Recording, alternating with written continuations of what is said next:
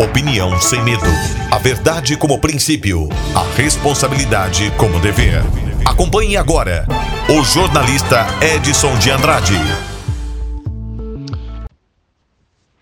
Olá, amigos, bom dia. Tudo bem? Tudo bem, tudo bem, tudo bem, tudo possivelmente bem.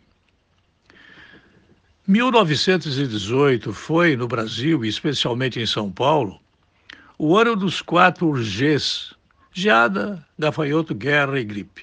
É assim que começa uma parte do livro com o nome de A Outra Peste, livro do autor Roberto de Toledo. Eu não li o livro, mas sei de uma parte dele por publicação feita pelo próprio autor. Ele diz que a geada devastou as plantações de café, uma praga de gafanhotos completou a devastação. A guerra na Europa inaugurou nesse ano a participação brasileira, ainda que modesta. Para fechar a conta das desgraças, recebemos por cortesia dos navios que chegavam a nossos portos a visita da gripe, chamada espanhola, que corria o mundo inteiro. O Rio de Janeiro, em meados de outubro, exibia aspecto desolador. Até as farmácias fechavam, como acontecia muito tempo, por falta de funcionários sãos. Nos cemitérios escasseavam coveiros e caixões eram depositados no chão. Em Santos, uma semana após os primeiros casos, os infectados eram 4 mil. Em São Paulo, um hóspede carioca do Hotel do Oeste, no Largo de São Bento, foi diagnosticado com a doença no dia 9 de outubro. Era o primeiro caso. No dia 16 havia 29, no dia 23, 1144. No dia 4 de novembro, 7786. A outra peste, o livro que eu disse que não li, apresenta ainda São Paulo contava cerca de 55 550 mil habitantes, o Rio de Janeiro 1 milhão, o Brasil 30 milhões.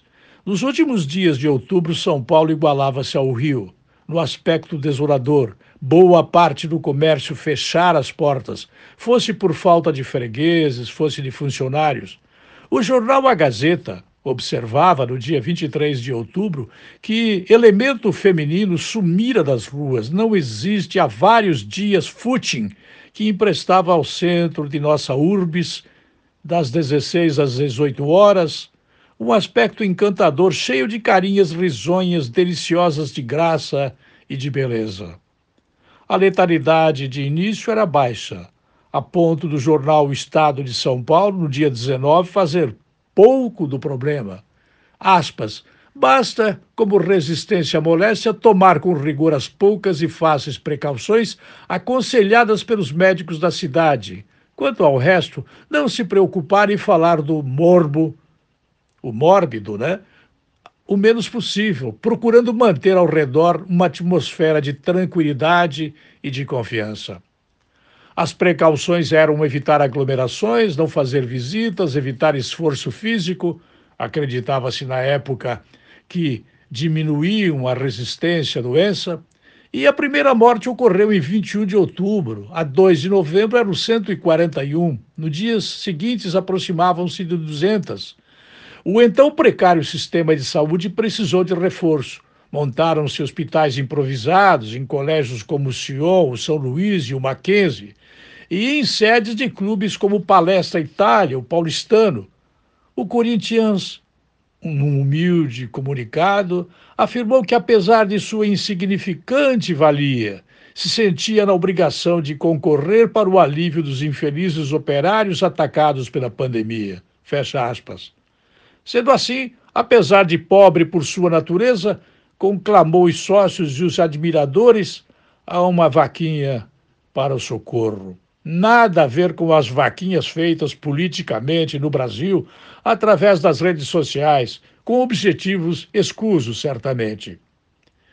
As baixas atingiam os detentores de postos chaves, os postos chaves eram o delegado-geral Tirso Martins, que pegou a gripe e passou o cargo ao seu segundo, que também pegou a gripe. A dama da sociedade, Antônia de Queiroz, presidente da Cruz Vermelha Paulista, também caiu gripada. Sua substituta teve a mesma sorte e a substituta da substituta. Igualmente, na redação do Estado de São Paulo, o diretor Júlio Mesquita adoeceu e entregou o bastão aos filhos, o segundo, Júlio e Francisco. Estes o repassaram aos seguintes na cadeia de comando, todos com gripe. E assim foi até que um simples amigo dos jornalistas, o jovem escritor ainda inédito Monteiro Lobato, assumiu por conta própria a chefia de uma redação deserta. O escritor Paulo Duarte escreve em suas memórias que na Rua da Consolação passavam filas de caminhões levando cadáveres. Aspas, esta paisagem tornou-se rotina. Já não se prestava atenção naqueles montes de caixões de defunto, todos iguais, uns sobre os outros. Fecha aspas.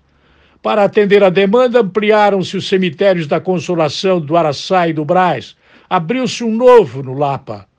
Luzes foram neles de, dispostas às pressas para tornar possíveis os enterros à noite. Uma vala comum aberta no cemitério do Brás recebeu 337 corpos, sem caixões. Na maioria vieram do hospital improvisado na hospedaria dos imigrantes, onde foi internada grande parte da população pobrezinha. Nos bairros populares, mais que a doença, temia-se a hospedaria dos imigrantes. Espalhava-se que ali se aplicava o chá da meia-noite para apressar a ida dos pacientes para uma outra vida. A 19 de dezembro, declarou-se encerrada a epidemia depois de 66 dias. Na conta oficial, 116.777 casos foram infectados na cidade e 5.331 mortes ocorreram. Cálculos extraoficiais fazem o número de infectados avançar até 350 mil, o que corresponderia a dois terços dos habitantes. Roberto de Toledo, em A Outra Peste, descrito num capítulo do História de São Paulo, trouxe essas luzes que foram dispostas para conhecer-se a situação que se assemelha muito ao que ocorre hoje. O diferencial de hoje é que existe muita briga partidário-ideológica. Por quê?